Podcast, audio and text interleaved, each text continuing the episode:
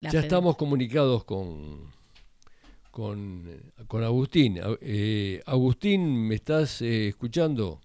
Hola, ¿cómo estás? ¿Todo bien? Todo bien, acá Gabriel Tata Cordon, estoy acompañado de Virginia eh, y que estábamos interesados, acabamos de analizar el, el debate presidencial último. Sí. Y qué oportuno este encuentro federal de derechos humanos.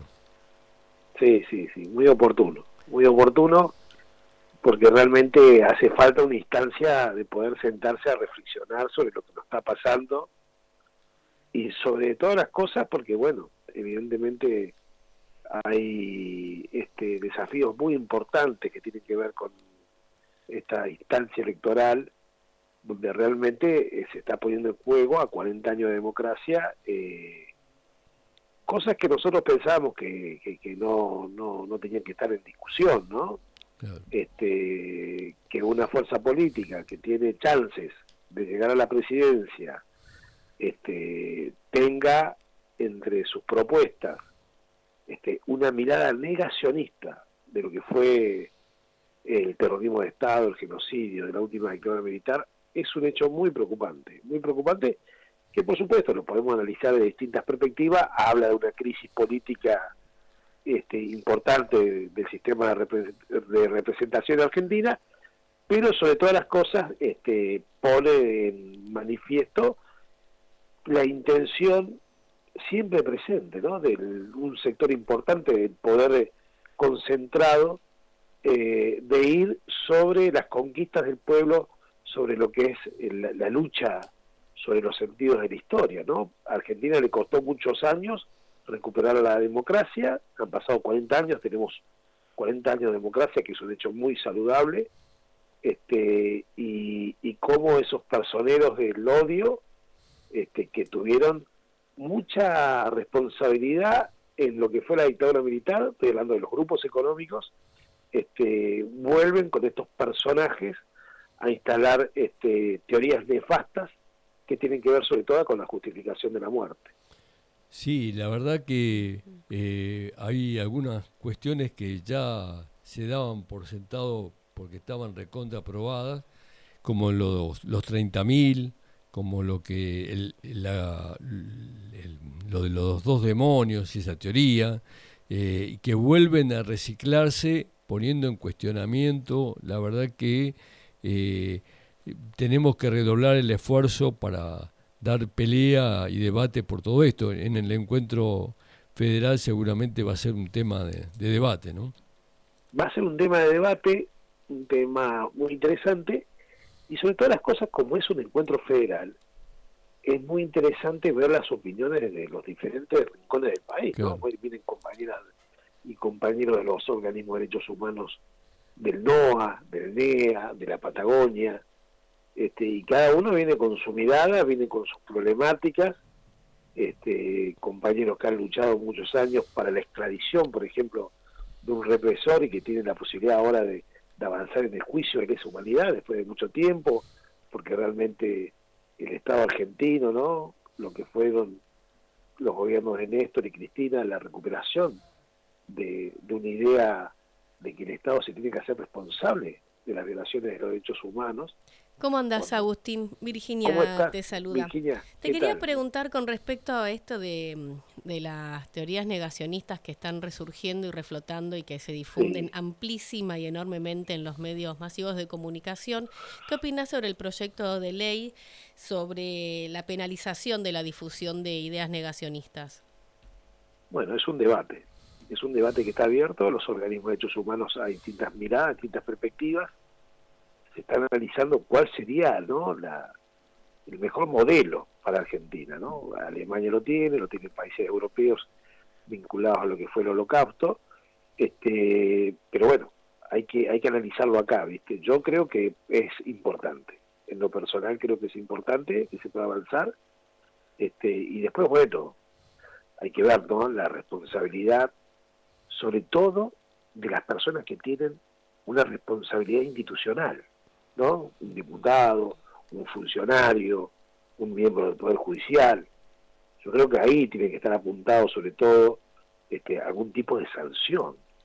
Pero bueno, eso es un es algo que está abierto, ¿no? Es una discusión que está abierta, que se están acordando los puntos, este, pero de todas maneras, ¿no? Es, es, necesaria la ley, ¿no? Pero sobre todo yo apuesto al proceso político, ¿no?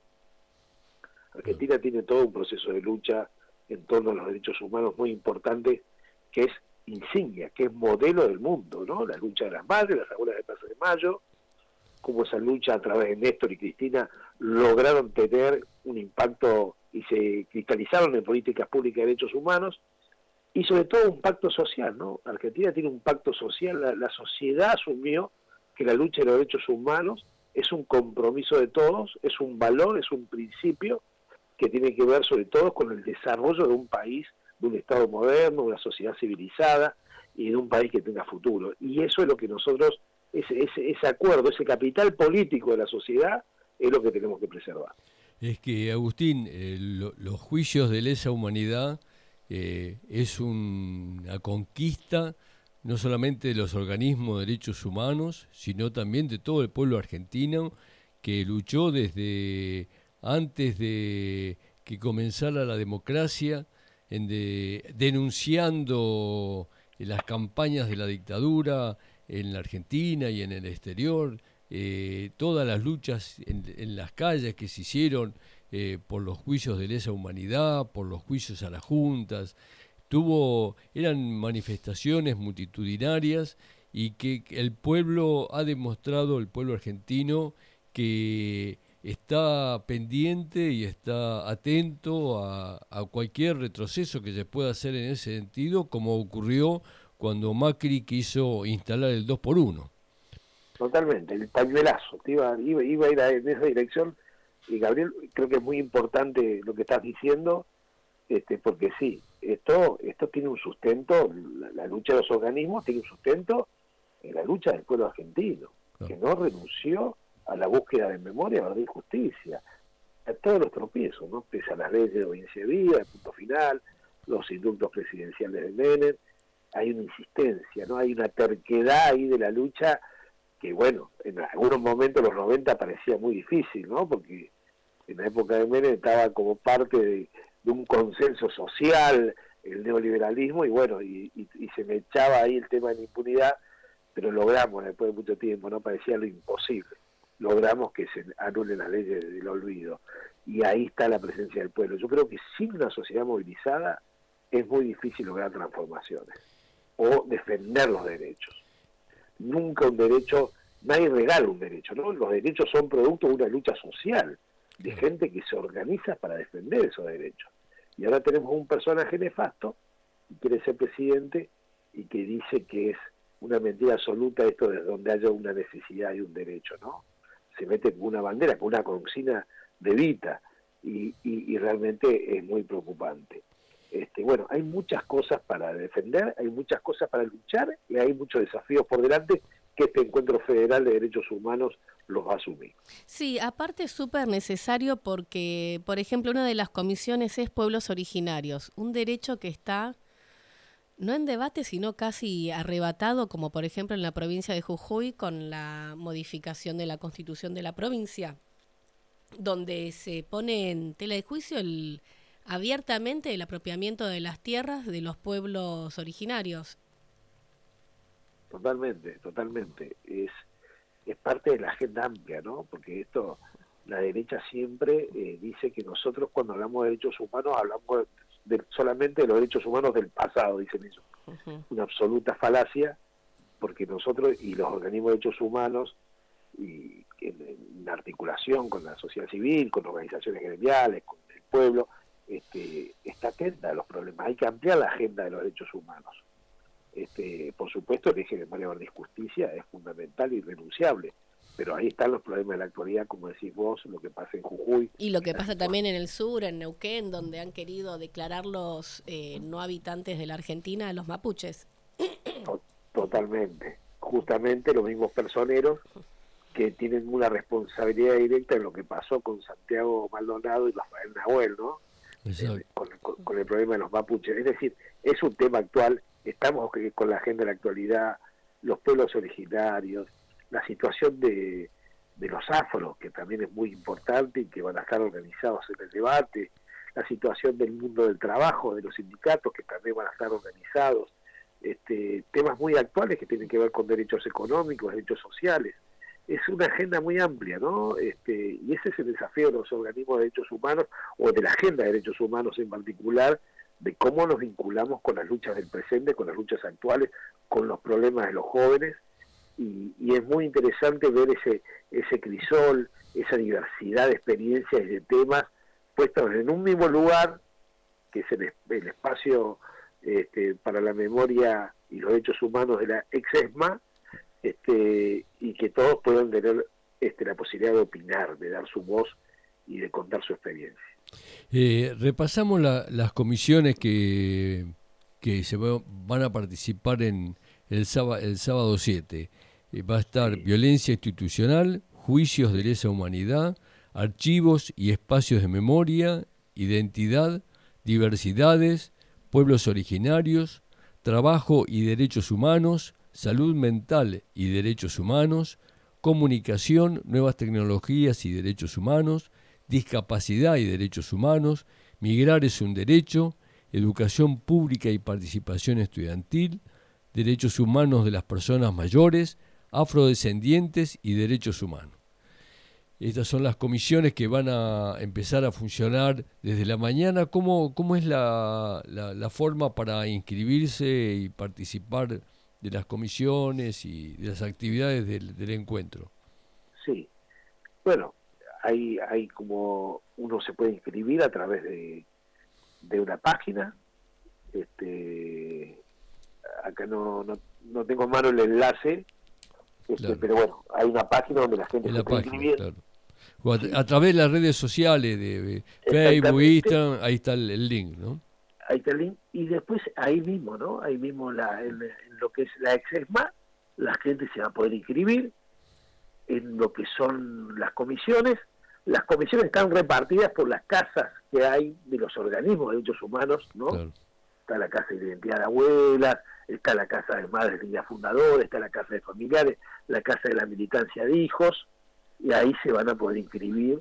Este, esto está abierto a, todos los que quieran participar y es importante que la gente participe. Ahí se inscriben, eh, las inscripciones son a las 9 de la mañana, 9 y 30 se abren las comisiones, después hay un receso para almorzar, se retoman las comisiones, se sacan unas conclusiones y después se va a un panel final que seguramente va a tener una presencia destacada del ámbito de la política y del mundo de los derechos humanos. Y ahí me parece que también es, es un punto importante del encuentro federal, ese, ese panel de cierre, ¿no?